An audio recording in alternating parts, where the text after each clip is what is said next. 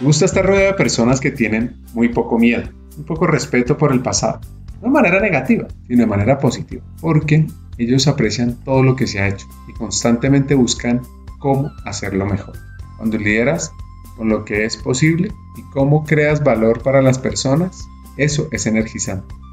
Estar rodeado de este tipo de personas te inspira, te da energía y te hace pensar más grande de lo que probablemente jamás hubieras pensado. Así que para el éxito profesional no hay una cualidad principal, es simplemente amar realmente lo que haces. Y si lo amas lo haces bien y no hay éxito si no haces bien lo que estás haciendo. Este lado A y el lado B son sobre liderazgo, cultura y evolución, haciendo lo que te gusta y rodeándote bien.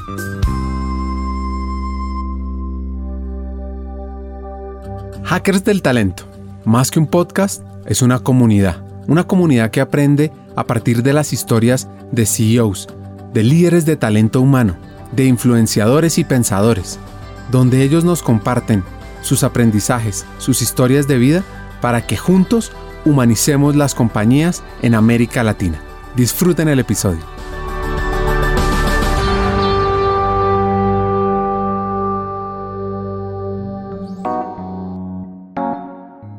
Cori Guajaldo, nuestra hacker mexicana, lidera los temas de talento en el grupo Alcea. Este grupo impacta más o menos 63 mil empleadores, tiene más de 14 marcas 4.200 unidades o puntos de venta de cadenas de restaurantes muy famosas. Tienen en América, en México y en Europa y otros en Centroamérica. Manejan marcas muy conocidas como Starbucks, Domino's, Burger King, Vips, Archie's, PF Chang's, Fridays y muchas más. La historia de Cory arranca con las ganas de ser la mejor en el colegio. Ellas son tres hermanas. Cory es como diría uno la del sándwich, la del medio. Y recibió un mensaje muy importante de su mamá. Lo que yo más recuerdo de mi infancia era la voz de mi mamá por diferentes motivos diciéndome a mí y a mis dos hermanas, yo quiero que ustedes sean alguien importante en la vida y quiero que ustedes sean alguien importante en la vida. Entonces, siempre fui, Ricardo, muy estudiosa, muy aplicada en la escuela. Me, me gustaba sacar puros dieces. Aquí en México el sistema de evaluación es del 0 al 10 entonces a mí me gustaba ser la, chica de los dieces y así me gradué de primaria, de secundaria, de preparatoria. Mi mamá eh, la mayor parte del tiempo fue ama de casa.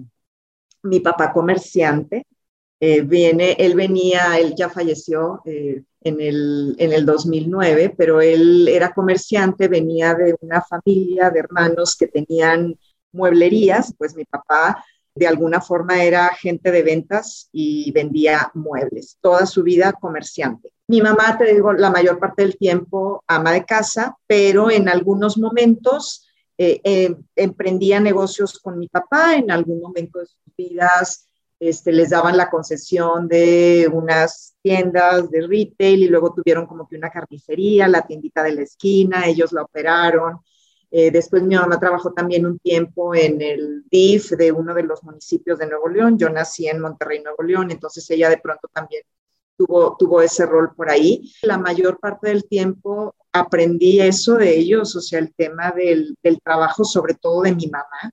Mi mamá nos infundía, te digo, mucho este tema de, de superarnos, de salir adelante.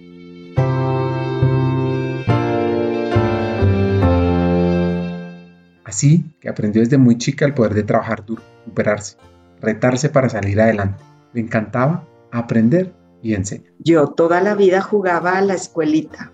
En el pasillo de, de mi casa sacaba yo un pizarrón, una pizarra y mis gises y desde muy pequeñita yo me acuerdo y mi mamá me cuenta, yo jugaba a ser la maestra y entonces yo sola, ¿eh? no necesitaba más niños que fueran mis alumnos ni nada, yo era la maestra y les enseñaba y me la pasaba regañando niños y era muy, chistoso. Y fíjate que, que, si uno, digo, ahorita, ahorita, si tú me preguntas cómo quisiera yo un poco terminar mi vida, y ya sé que me estoy hiper adelantando, pero bueno, es, es eso, dando, dando clases.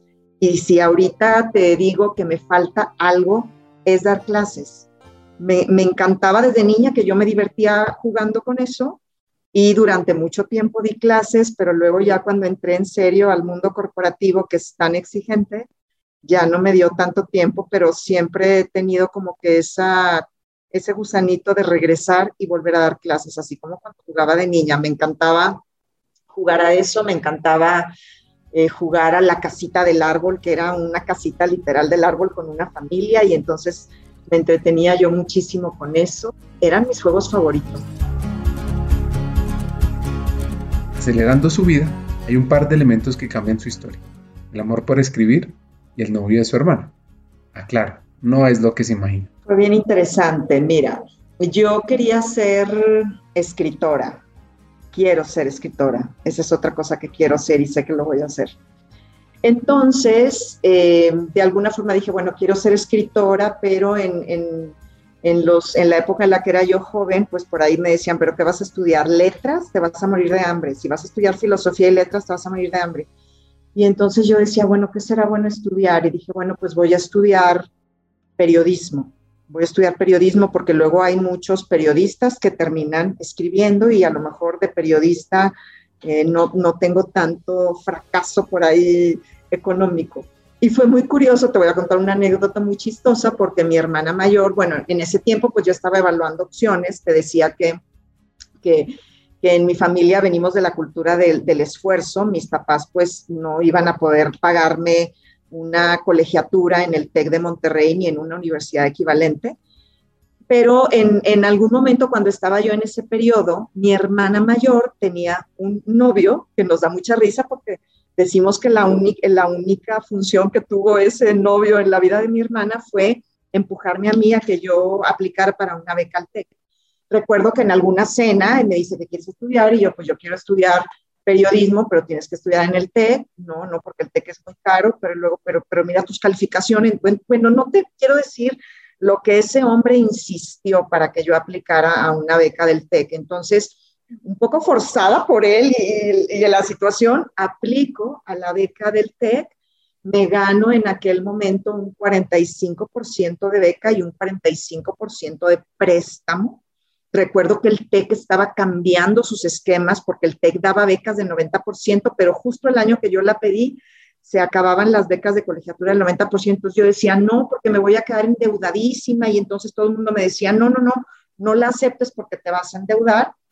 Y este muchacho que se llamaba Jorge me dijo, pero por supuesto que la tienes que aceptar y no te preocupes porque tú cuando te gradúes vas a tener un trabajo y vas a poder pagar ese préstamo. No te hago el cuento largo, apliqué, eh, acepté la beca, más bien, la acepté eh, y estudié mi carrera en el TEC con mucho esfuerzo por parte de mi papá porque pagar el 10% de todas maneras era, era importante, pero pues bueno, fue una de las mejores decisiones.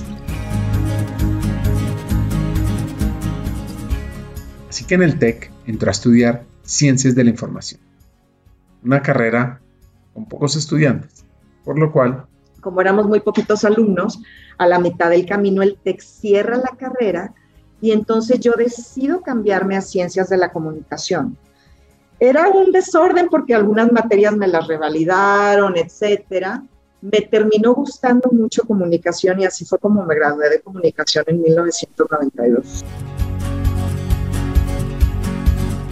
Así que en 1992 ese mismo año que se crea el canal Cartoon Network, se inaugura el mall más grande del mundo en Minneapolis con 500 tiendas, cuando se inaugura Disney en París, cuando Bill Clinton llega a ser presidente de Estados Unidos, donde también el 12 de agosto se firma el Tratado de Libre Comercio de América del Norte entre Estados Unidos, México y Canadá, pues esta hacker mexicana tiene un reto, porque es que estudiar comunicación le comienza a abrir muchas puertas en temas organizacionales y periodismo.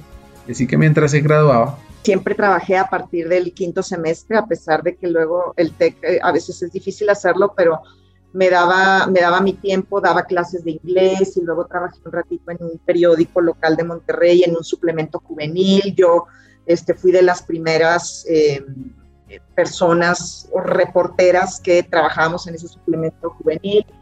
Y luego... Eh, pude probar un poquito la parte del periodismo, pero al final me gustó más como que el mundo corporativo y entonces justo cuando me graduó, ya tenía yo dos empleos, afortunadamente, uno como conductora de un noticiero matutino, que bueno, eso casi que es un secreto porque ya fue hace 25 años. Imagínate, fue chistosísimo porque estaba yo en el seminario seminario de comunicación, proyecto final, y me toca entrevistar para nuestro proyecto que estábamos haciendo en equipo al secretario de comunicación del gobierno del estado de Nuevo León, y yo voy y lo entrevisto, y le causé muy buena impresión y me dice, oye, Cori, ¿no te interesa este, ser conductora? Y yo, pues no, porque a mí me gustaba más bien lo escrito, la televisión, no, y yo no.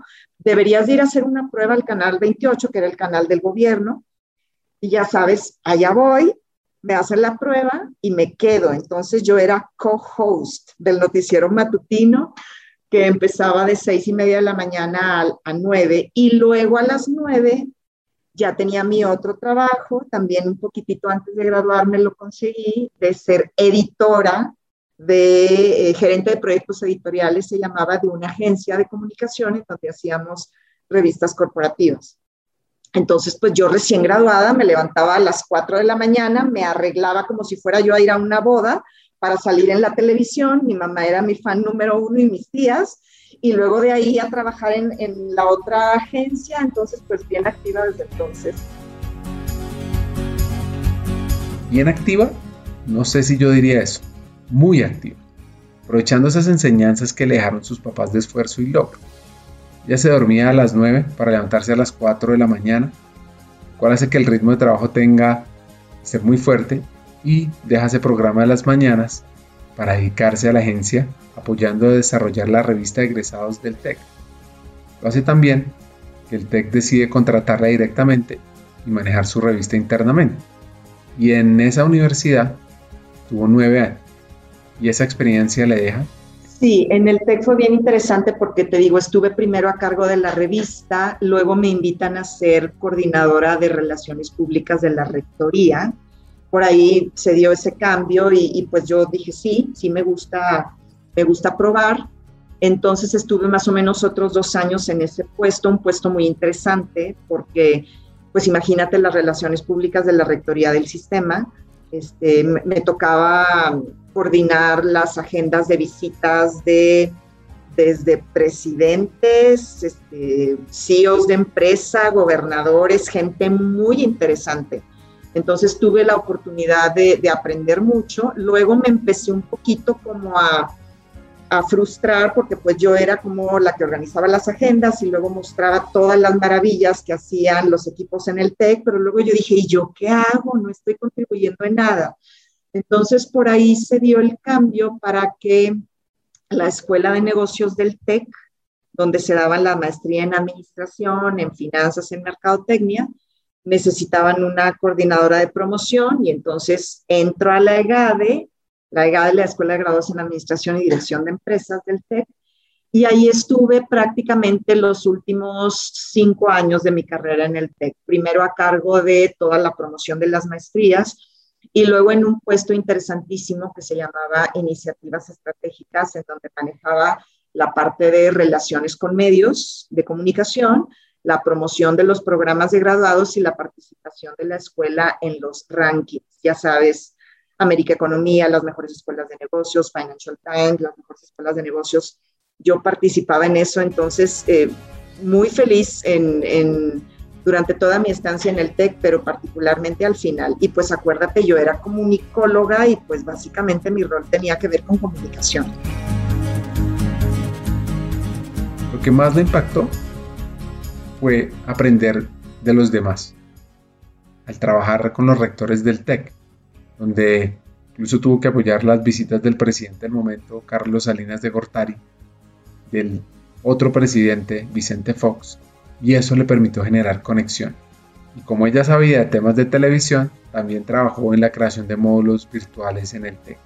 Y lo que más valoró de esa experiencia fue trabajar con los dos rectores del TEC. Había el, doctor Rangel Sosman, Rafael Rangel Sosman, que era el rector de todo el sistema, y el ingeniero Ramón de la Peña, que era el rector del campus Monterrey. Cada uno con un estilo tan diferente, Ricardo, pero cada uno muy efectivo en función del rol que le tocaba ejercer.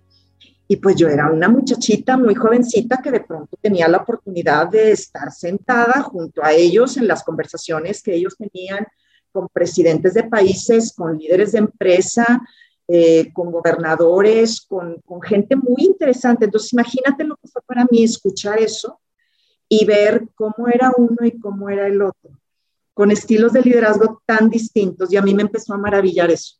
Eh, si tú me preguntas ahorita, yo te diría que de, la, de las cosas que más disfruto hacer es trabajar cerca de directores y obviamente ayudar a que los directores pues cada vez sean mejor.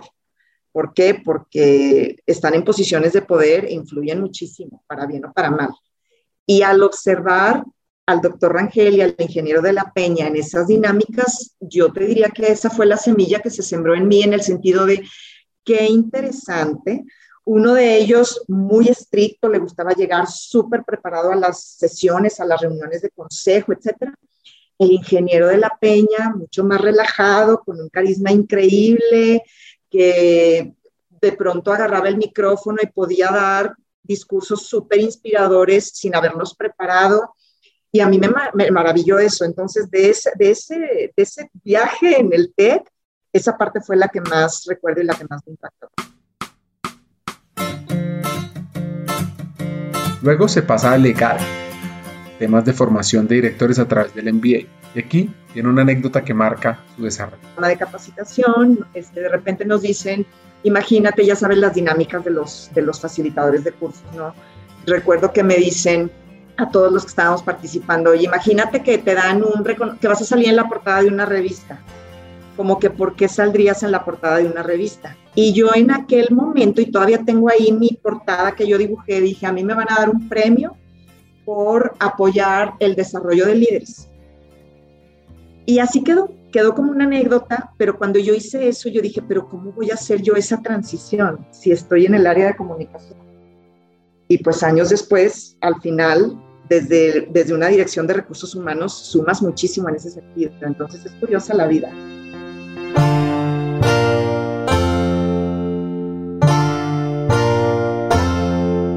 Toda esta historia no hemos escuchado temas de talento humano y sobre cómo Cori se conecta con este punto. Así que vueltas que da la vida. Mira, eh, la, la, vida, como bien dices, la vida va presentando situaciones. Si yo nunca, Ricardo, soñé ser la directora de recursos humanos de nada. La vida me fue presentando las oportunidades y las situaciones. ¿Por qué dejé el TEC? Porque conocí al que hoy es mi esposo, a Luis Gerardo García. Luis vivía en aquel tiempo en la Ciudad de México, yo en Monterrey. Nos conocimos, nos casamos a los 11 meses. Y bueno, el TEC, tú sabes que es un sistema nacional. Por supuesto que yo tenía la opción de seguir trabajando para el TEC desde alguno de sus campus en, en la Ciudad de México, pero ya estando casada y ya viviendo en Ciudad de México, se me presenta la oportunidad de aplicar para Walmart, que Walmart es la segunda etapa de mi carrera, donde estuve 10 años. En el TEC yo empecé en 1994 y terminé en 2003. Terminé el, el TEC octubre de 2003 y noviembre de 2003 entré a Walmart.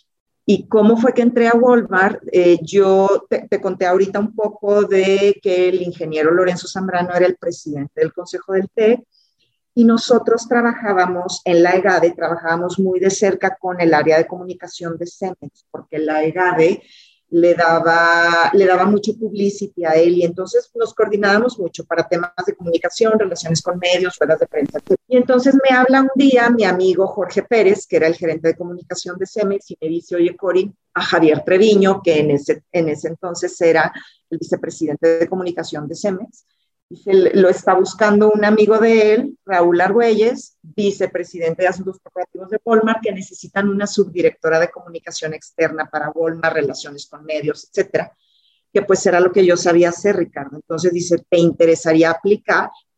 Y dije, pues sí. Entonces aplico y fue curioso porque en el proceso de selección de Walmart, eh, eh, yo aplicaba para la subdirección de comunicación externa y al final me dicen, te vamos a hacer una oferta, pero como subdirectora de comunicación interna. Y yo lo primero que dije fue, oigan, yo no sé de comunicación interna, yo sé externa. Y este, este, este dato es interesante porque casi a lo largo de toda mi carrera, todas las posiciones que me fueron ofreciendo, Ricardo, yo siempre decía, cuidado porque yo de eso no sé. Siempre tuve a alguien que confió más en mí que yo misma. No estoy muy orgullosa de decirlo, pero así fue. Entonces en ese momento yo digo, oye, pero comunicación interna, yo no sé de eso. Y recuerdo que en aquel momento la que iba a ser mi jefa me dice, tú no te preocupes, ha de ser algo muy parecido. Y entonces pues yo decido aceptar la posición de subdirectora de comunicación interna de Walmart que reportaba a la Dirección de Desarrollo en Recursos Humanos. Fue maravilloso. Mis 10 años en Walmart, 5 estuve a cargo de comunicación interna y cultura, porque Walmart lo veía muy vinculado y fue un rol que me fascinó, me fascinó hacer, así fue como entré a Walmart. Aquí viene un hack, un hack clave sobre posicionarse de entrada en un trabajo. Me acuerdo que lo primero que hice, yo entré en noviembre y luego, pues, eh, imagínate, noviembre, diciembre, lo primerito que me pidieron fue escribir el mensaje de Navidad del CEO de Walmart que se iba a publicar en la revista interna. Te estoy hablando pues, antes, antes no había redes sociales ni, plataformas digitales, entonces las, las revistas las imprimíamos. Y recuerdo que, acuérdate que a mí me gusta mucho escribir y que era muy buena haciéndolo. Entonces yo escribo, bueno, paréntesis, me habían contado que la persona que estaba antes que yo, como que no hacía clic con el director general, entonces era mucha tensión por ahí. Pero yo escribo una cartita muy sencilla, sin conocer al, director general en aquel tiempo, que era Eduardo Castro, todavía yo no lo conocía, pero pues yo escribí una cartita de Navidad, un mensaje de Navidad, de Navidad para todos los asociados de Walmart, y le gustó mucho. Entonces, como que eso de hacer algo a la primera que no me pidiera ningún cambio, como que fue una puertita que se abrió.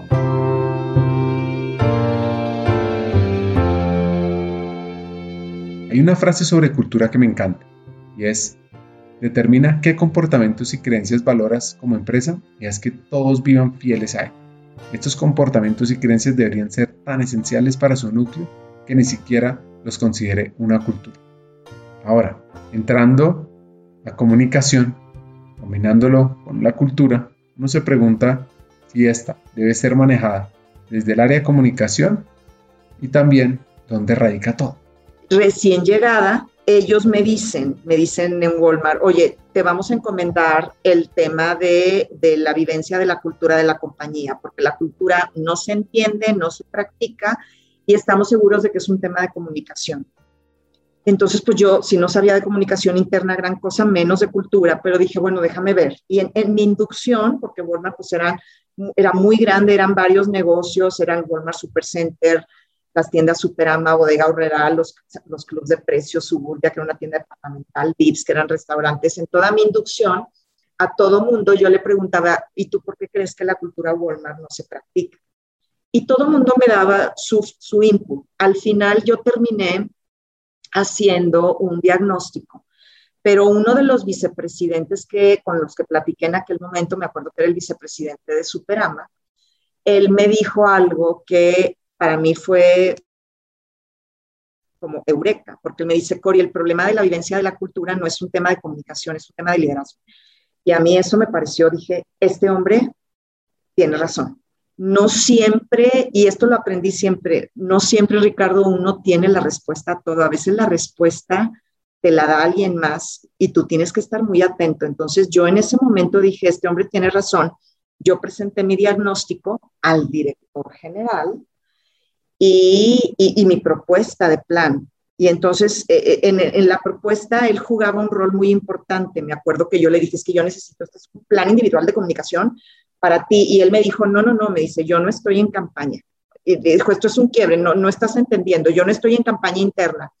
Y le dije, no, Eduardo, pero tú como, como CEO eres un vehículo fundamental para cualquier cosa que queramos hacer. Tú eres el principal medio de comunicación que nosotros tenemos.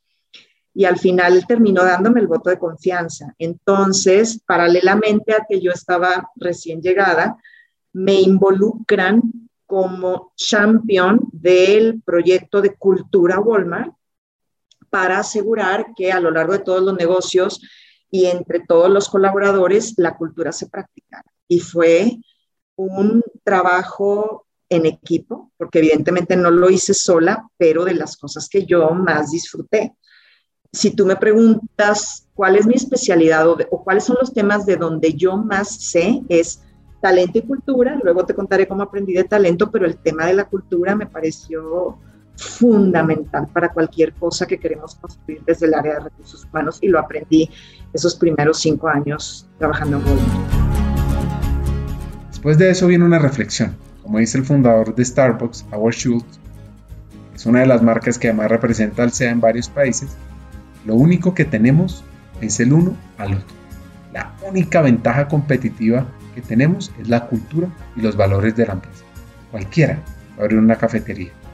No tenemos tecnología, no tenemos patente. Lo único que tenemos es la relación en torno a los valores de la empresa y lo que aportamos al cliente todos los días. Y todos tenemos que ser dueños de ella.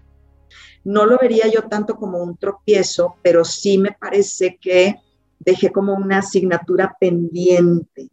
Eh, la estrategia de cultura tenía un componente importante de comunicación, un componente de vivencia, porque llevábamos la parte de la vivencia de la cultura a través de mecanismos lúdicos, o sea, inventábamos juegos, el rompecabezas de la cultura, las serpientes y escaleras del respeto, el maratón del servicio, o sea, para hacerlo más, más práctico, pero no alcancé a trabajar todo lo que a mí me hubiera gustado en el tema del liderazgo. Y el liderazgo lo aprendí en ese momento y lo sigo confirmando después, es el elemento fundamental para transformar las culturas. Volviendo a la historia de Cory, hay un cambio. Esos movimientos laterales muchas veces parecen no estratégicos, no tan buenos y terminan siendo El entonces vicepresidente de Talento Humano, Raúl Argüelles, le ofrece. Me ofrece la subdirección de capacitación y desarrollo y ya sabes, lo primero que dije fue, pero yo no sé nada de eso. entonces fue em, un cambio muy positivo porque tomo yo esa función y coincide, coincide con que en ese momento la compañía decide modificar totalmente sus procesos de identificación de talento. Yo recuerdo haber llegado a esa función y de repente me decían, Cori, necesitamos un director de compras, pásanos la lista de talento. La lista de talento, Ricardo, porque mi antecesora era financiera, era una fórmula matemática. Combinabas el resultado del 360 multiplicado por la evaluación de desempeño dividido entre assessments, o sea, era una fórmula numérica y entonces de manera matemática la lista de talento eran X personas con ciertos puntajes. Y cuando yo decía, pues aquí está la lista de talento y me decía, no, estos no me gustan, mándame otros. Y yo decía, pero ¿cuáles otros? Sí, sí, ¿de dónde saco, no? Entonces estaba yo en ese tema entendiendo y en eso Walmart, desde los, desde los headquarters, nos dice, ahora viene el sistema de Ninebox para identificar talento. ¿Ya sabes, Ninebox? Pausa y explico. El modelo Ninebox, muy conocido, evalúa a la gente utiliza una matriz de nueve cuadrantes combinando el potencial y el desempeño de un empleado. El eje Y grafica el potencial en tres escalas y el eje X el desempeño de la misma manera. Juntos forman una matriz de nueve cuadrantes que presentan de manera conjunta el potencial y el desempeño de cualquier empleado. Cada cuadrante tiene un nombre, tal superestrella, aquel que es arriba a la derecha, el enigma, aquel arriba a la izquierda o empleado clave que está en el centro. Siguiendo con la historia. Y en ese momento era toda la novedad del mundo, yo empecé a aprender a estudiar eso y dije, esto está maravilloso porque de ser un asunto totalmente privado, confidencial, una fórmula rara que nadie conocía, de repente el tema se abría y todo el mundo participaba en las discusiones de talento y juntos íbamos a identificar quién era la gente que estaba lista para más. Aunque en ese momento Walmart en Bentonville solamente nos solicitaba aplicar ese proceso de vicepresidentes hacia arriba, yo decido bajarlo y llevarlo desde gerentes de tienda hacia arriba. Entonces, Walmart en ese momento fue el primer mercado que calibró a su talento a través de los ejercicios de calibración y Nine Box de gerente de tienda hacia arriba, más de 3.000 personas. Entonces, fue una muy buena práctica, fue muy bien recibido por la organización. Eh, se cambió el mindset y las creencias y la cultura en torno al talent management. Y entonces al final todavía no había pasado ni un año cuando Walmart decide crear la dirección de talento y nombrarme a mí como responsable. Entonces yo llevaba capacitación y desarrollo, que era el rol que tenía, más reclutamiento. Y en esa función estuve cuatro años. Y así como de pronto te cuento que me, me costó mucho trabajo dejar comunicación y cultura porque yo amaba eso. Y dije, pero bueno, déjame probar y aprender. Ya después que conocí talento, dije, no, bueno, yo puedo estar haciendo esto toda mi vida. Entonces esas son mis dos pasiones, talento y cultura.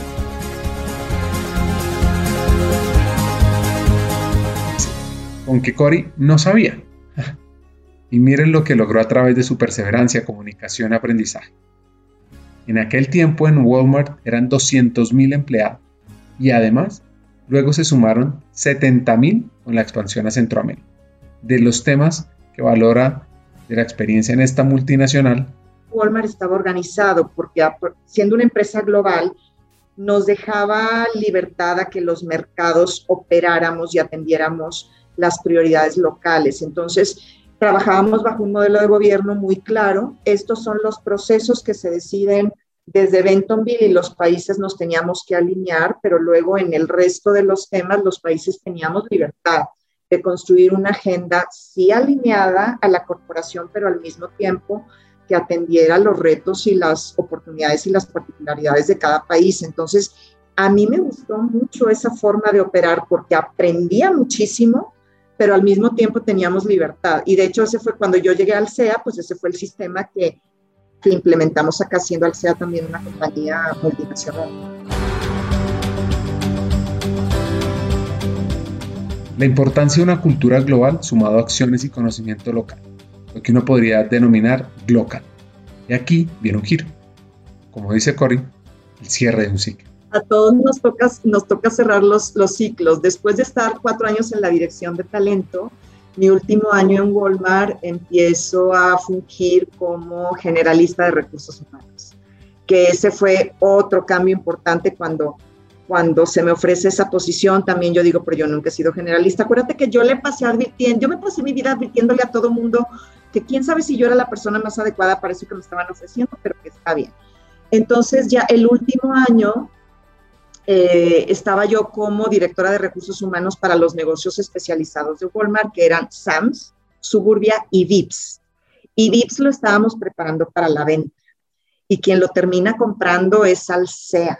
Empiezo yo a cerrar mi ciclo con la compañía y me busca Alsea para ver si estoy interesada en incorporarme como directora de recursos humanos de Alsea yo estaba en ese momento, te digo, entregando el negocio y, pero de pronto dije, a ver, esto será un conflicto de interés. Estaba yo un poco preocupada por ese tema, pero abrí, abrí el tema con, con la que era en ese entonces mi jefa, con el CEO de Walmart, y dijeron, oye, si a ti te interesa participar, adelante. Y, y creo que en todas las compañías, Ricardo, uno por alguna razón tienes que cerrar el ciclo. Y, y de pronto para mí, en mi, en mi caso, se dio esa circunstancia empiezo el proceso en Alsea y pues fue un proceso relativamente rápido en donde eh, se dio la posibilidad de moverme, así que dejé Walmart después de 10 años en diciembre de 2013 y me incorporó a Alsea en enero de 2014, ya tengo 7 años y medio por acá, todo un journey.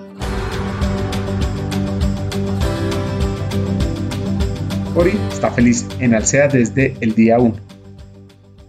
¿Saben por qué? Cuando entré a la compañía fue el cariño. Tú sabes, cuando llegas a un lugar donde nadie te conoce y que mi equipo me recibió de una manera extraordinaria, asegurando que no me faltara a mí nada para empezar a conectarme con la compañía y con el trabajo, y luego mis colegas que pasaban a saludarme, a darme la bienvenida, o sea, yo decía, ¿por qué la gente me quiere tanto si no me conoce? Y entonces ese cariño, o sea, en ese momento recuerdo, dije, esto que yo estoy sintiendo necesitamos aceptar que lo viva toda la gente, sobre todo los que ingresan a nuestras tiendas y restaurantes. Entonces, culturalmente ese es un aspecto hermoso de, de la cultura SEA que lo tenemos que cuidar mucho. Y luego, pues en términos culturales ha sido un tema muy interesante porque es muy diferente a Walmart, porque Walmart era una cultura y acá cada marca tiene su cultura. Entonces, ¿cómo hacer que de pronto conviva la cultura de una marca tan fuerte como Star Wars, por ejemplo, con una cultura alsea? Entonces, y aparte, pues una compañía muy dinámica porque continuamente haciendo adquisiciones, cambiando y modificando nuestra estructura organizacional, eh, una compañía relativamente joven porque tenemos 30 años en el mercado, entonces pues con muchos retos, pero al mismo tiempo con muchas posibilidades cuando no tienes que esperar que desde los headquarters te autoricen nada. Mi equipo y yo y todos mis colegas formamos esos headquarters y nosotros decidimos qué hacer, así con muchos retos sin duda, pero, pero una empresa fascinante. El lado A de Cori es una historia sobre cómo a través de tener una actitud de dar lo mejor, atreverse, tener humildad en el aprendizaje puede uno evolucionar. Sobre cómo esa motivación y disciplina que le sembraron desde muy chica la impulsan día a día. En el lado B hablaremos de diferentes temas, de temas de liderazgo, temas de cultura y también de atrever.